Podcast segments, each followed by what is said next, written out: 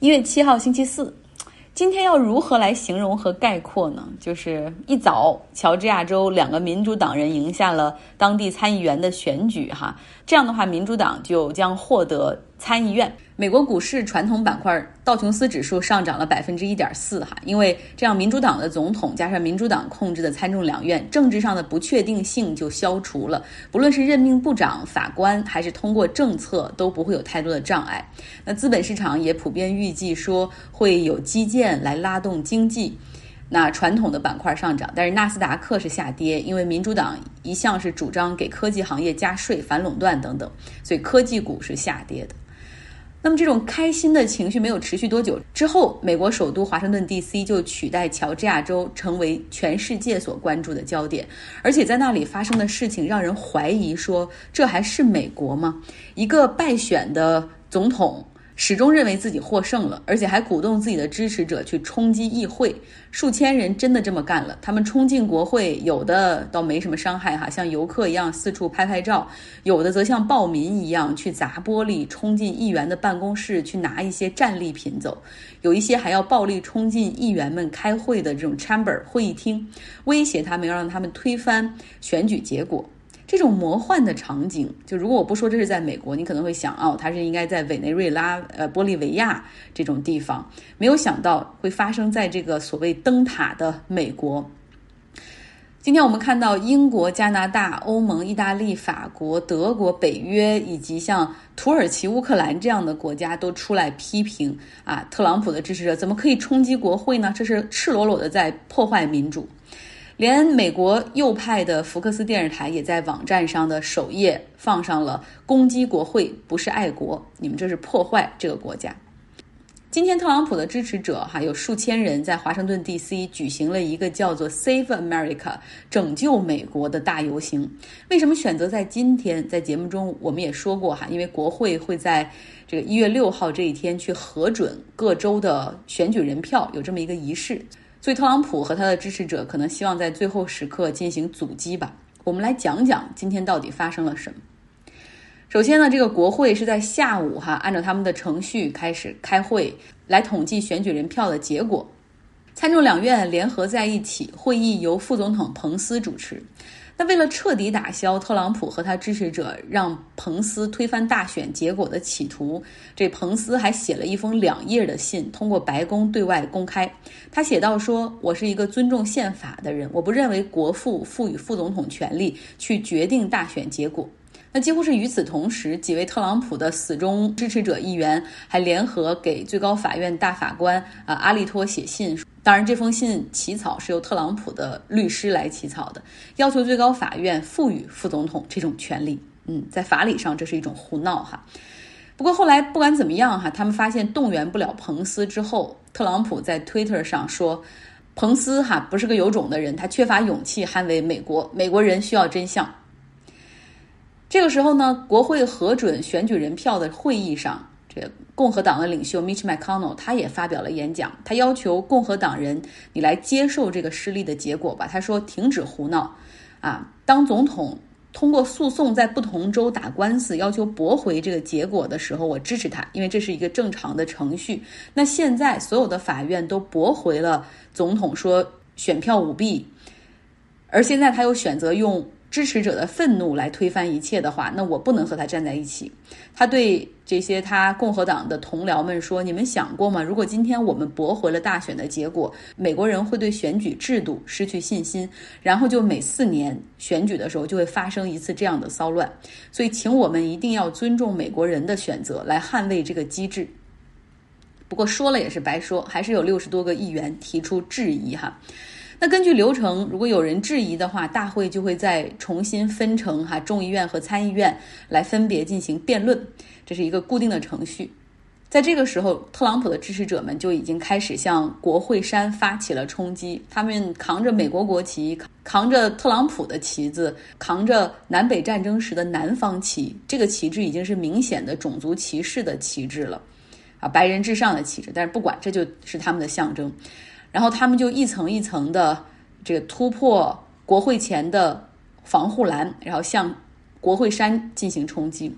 这里要说一点，就是平时美国警察他们的国民警卫队在对付抗议的时候信手拈来。还记得和平示威，不论是女性的这种示威，还是反种族歧视的示威，啊，他们只要出手水枪、橡皮子弹，还有催泪瓦斯三大武器，人群就很快被疏散。但是今天呢，面对这些特朗普的支持者，就这些啊打着美国国旗的白人，警力却显得有些不足，无法抵御。很快，特朗普的粉丝们就站上了国会山的台阶，然后他们摇着自己的旗，啊，说这不是一场打砸抢，这是要进行革命，要拯救美国。还有人开始爬墙、敲窗户，有的选择通过和警察对抗，冲进国会。这些都有照片哈，大家可以来到我的微信公号张奥同学来看。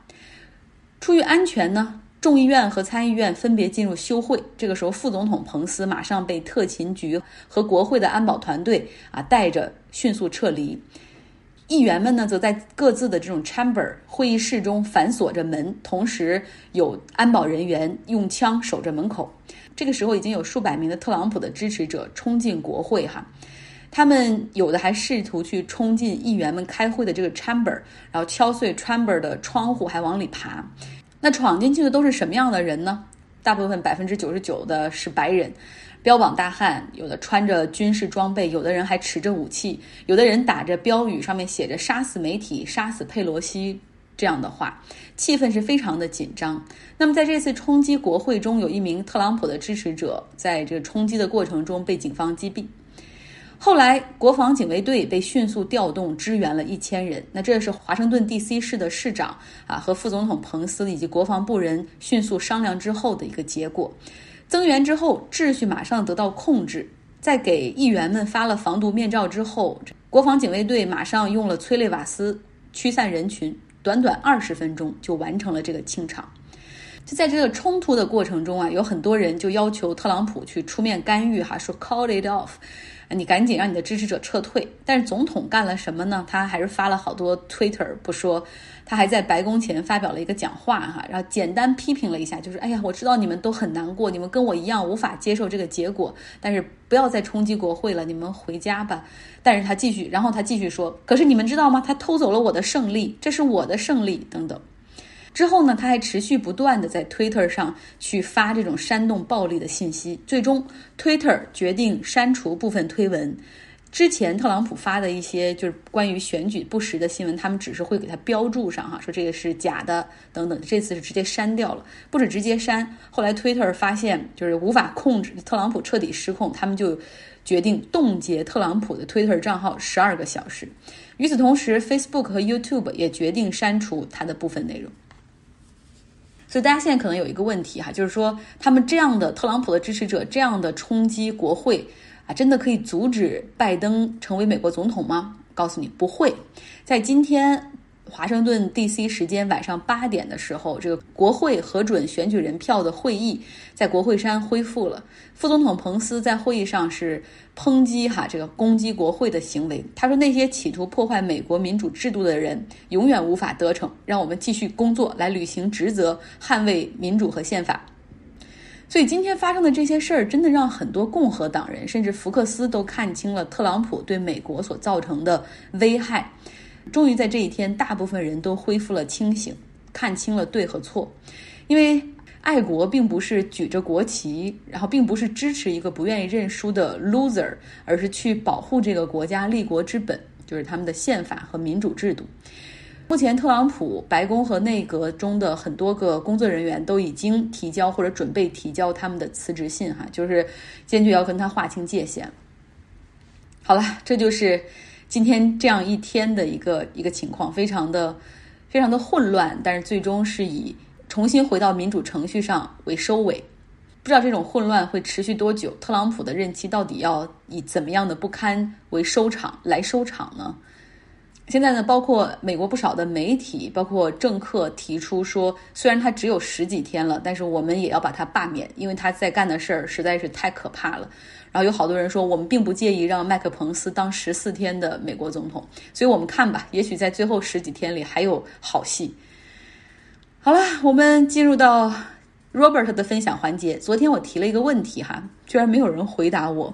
我问的问题是 COVID-19 的病毒和其他病毒相比有什么特别之处？那没有回答的话，我就自己给大家来讲讲。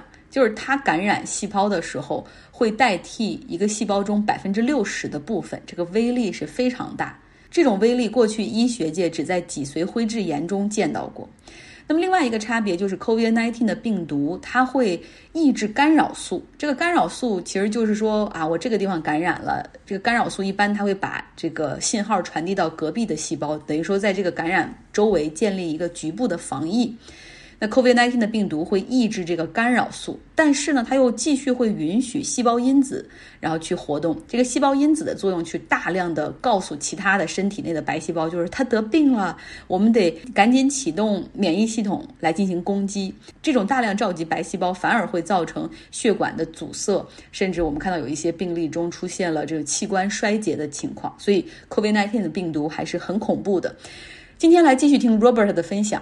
复杂的免疫学到底是如何演变的？在某种意义上，人体有几种免疫系统，在健康方面，它们相互协调，保持平衡。但是，一台有这么多运动部件的机器，不可避免的非常脆弱。我们所知的免疫学发端于1882年的意大利，后来帮助在西欧普及酸奶的俄罗斯动物学家伊利亚·梅奇尼科夫对消化。以及一个细胞吃掉另一个细胞的过程产生了痴迷。一次，他的家人去了马戏团，但他一直待在家里，通过显微镜观察透明的海星幼虫的活体细胞中的生命现象。突然，他想到，类似的细胞也可以用来防御入侵生物。他为这个想法感到激动。如果这个假设是真的，一块异物进入海星幼虫体内之后，很快就会被活体细胞包围。梅奇尼科夫立即进行了实验，他用花园里玫瑰的一根刺扎进去，果然，他看到异物的周围有很多细胞聚集。当时，包括路易斯·巴斯德在内的著名生物学家并不认为宿主能主动防御病原体。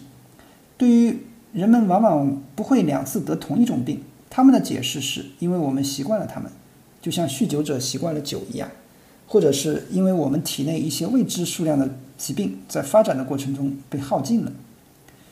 自1730年以来，免疫学的发展一直停滞不前。当时，神职人员托马斯·富勒推测，每个人出生时都源于各种不同类型的砒珠，它产生我们可能有的所有传染性毒热。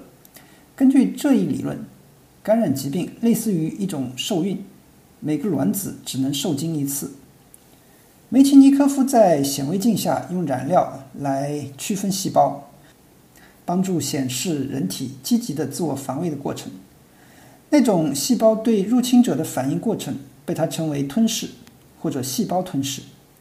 一种通常首先会聚集到感染部位的细胞吞噬者被称为中性粒细胞，因为它只能被 pH 值中性的染料染色。随后被称为巨噬细胞的大细胞。将入侵者和中性粒细胞吸收到他们的变形原生质中。梅奇尼科夫发现，人体全身的组织中都有中性粒细胞和巨噬细胞，它们是一支常备军。梅奇尼科夫发现了所谓的细胞免疫。与此同时，其他研究人员似乎正朝着完全不同的方向取得进展。在柏林工作的两位生物学家。埃米尔·冯·贝林和北里柴三郎给豚鼠、山羊和马注射了白喉和破伤风毒素。他们发现，从受害者的血液中可以提取抗毒素，能够给其他动物带来保护性的免疫。一九零一年，冯·贝林因为这项研究获得了第一个诺贝尔医学奖。现在还不清楚这些抗毒素（后来被称为抗体）到底是由什么组成的。尽管如此，冯贝林和北里还是发现了所谓的体液免疫，与细胞吞噬其他细胞无关。后来出现了两个阵营：与梅奇尼科夫结盟的支持细胞免疫的人，和与冯贝林结盟的支持体液免疫的人。关于免疫力来源的纷争涉及了政治、文化和科学。梅奇尼科夫当时在巴黎的巴斯德研究所工作，他的追随者大多是法国人，他们认为细胞吞噬是免疫的基础。冯贝林的支持者主要关注抗体，他们是德国人。1897年，一位名叫保罗·埃利希的生物化学家发表了一篇解释抗体如何工作的理论，使支持体液免疫的人赢得了主流。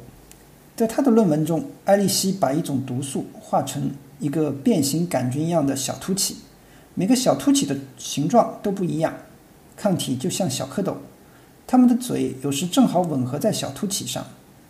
艾利希认为，正是这些形状上的变异，使得抗体系统能够适应新的病原体，并削弱它们。免疫这一令人难以琢磨的概念，这是第一次让人有了直观的印象。阿瑟·希尔弗斯坦在《免疫学史》中写道，在很大程度上得益于艾利希发表的图片，抗体成为了几乎所有免疫学家感兴趣的主要对象。尽管埃利希和梅奇尼科夫因为他们对我们理解免疫的贡献而分享了诺贝尔奖，近五十年来，埃利希的叙述掩盖了人们对梅奇尼科夫的细胞吞噬理论的兴趣。随着生物学家逐渐成为提炼、治疗血清的专家，对免疫学的探索变成了去弄清抗体是如何产生的，以及为什么会有这么多种抗体。一个人的抗体库似乎是无限的。生物学家发现，免疫系统可以迅速地产生抗体，以适应自然界中从未见过的合成化学物质。在二十世纪上半叶，流行的理论是，以入侵的抗原作为模板，相应的抗体围绕着它被塑造出来。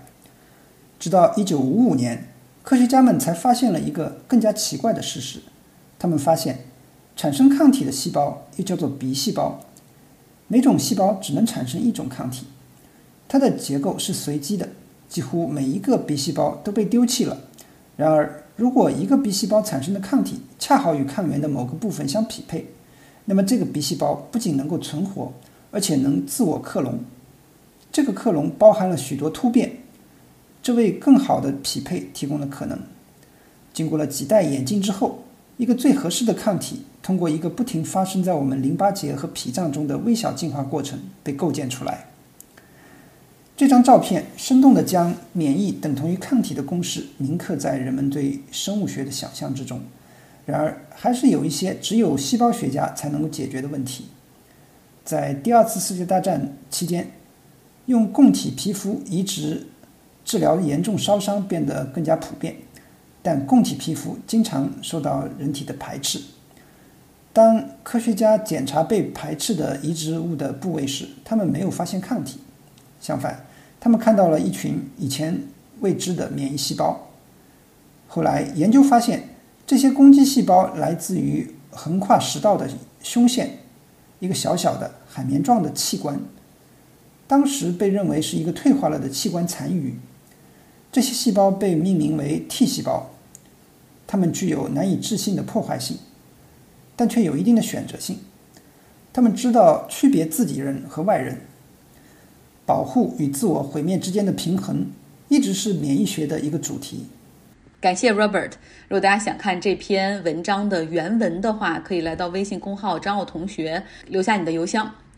今天结尾还有一个彩蛋，来自莹莹同学。因为几天前 Michelle 所分享的这种生活的感受，哈，就年纪轻轻就被催婚，导致和家人之间出现那种隔阂，让很多人感同身受。莹莹也是其中之一。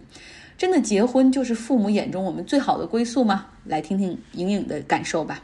大家好，我是 Yolanda，张奥同学的老听众。一月四号，我刚刚做完鼻骨骨折复位，只能躺在床上听听播客。点开张奥同学的最新一集，听到了最后 Michelle 的谈话，又激动又感慨。激动的是，我也在重庆沙坪坝区；感慨的是，遇到了和 Michelle 记忆相似又不同的想法。之前听米歇尔谈，他找工作是一个在一线城市和国外有所经历的独立女孩子，没有去当一个家里人希望的大学老师，而是去了跨国公司。我很佩服和羡慕这样的生活，很多姿多彩。而我则完全不同。